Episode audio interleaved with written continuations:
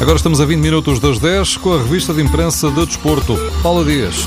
Não foi combinado, por certo, mas tiveram os dois a mesma ideia. O Record e o jogo escrevem que o Dragão foi ao tapete, em Braga. O Record considera que erros de Marcano e Casilhas fazem do título uma miragem e o jogo também fala em miragem em relação ao campeonato e lembra que mesmo o acesso direto do Porto à Liga dos Campeões depende de terceiros. Na bola fala-se em lição de contra-ataque e foi por aí que o Braga pode ter acabado com as ambições portistas no campeonato. Na primeira página do jornal, no entanto, atenção maior para um trio benfiquista. O jornal chama-lhe os Babies, os bebés de Rui Vitória.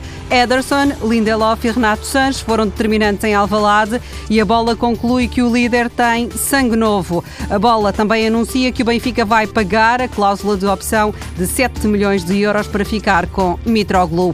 No Sporting, Brian Ruiz continua incrédulo como foi possível falhar aquele gol no derby com o Benfica. Os jornais reproduzem o lamento do jogador do Sporting nas redes sociais. Ele admite que a derrota é difícil de digerir depois de ter desperdiçado o empate, mas o jogador promete continuar a dar o melhor pelo clube com a cabeça erguida.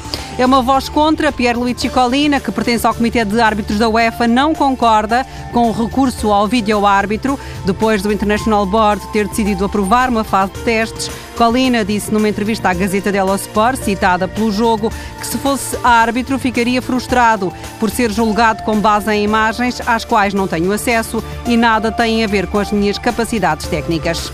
A satisfação de Diogo Ganchinho com as duas medalhas de bronze conquistadas ontem na Taça do Mundo de Trampolim em Baku, uma medalha individual, a outra em trampolim sincronizado, com Diogo Abreu, está na última página do Record. A cerca de seis meses dos Jogos Olímpicos, o ginasta de 28 anos deixa os portugueses a sonhar com outros saltos.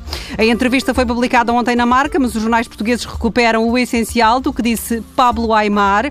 Ele contou como é que foi a transferência para o Benfica, preparava-se para viajar para a Inglaterra para jogar no Newcastle, mas quando um homem como Rui Costa apanha um avião, vai à porta da tua casa e te diz vou retirar-me, quero que uses a minha camisola, é impossível deixar passar este gesto. Entre os treinadores que mais o marcaram, Aymar escolheu Marcelo Bielsa e Jorge Jesus. Pablo Aymar contou ainda aos jornais espanhol, que decidiu deixar de jogar porque já não tinha vontade de suportar as dores, nem de se levantar de manhã para ir treinar.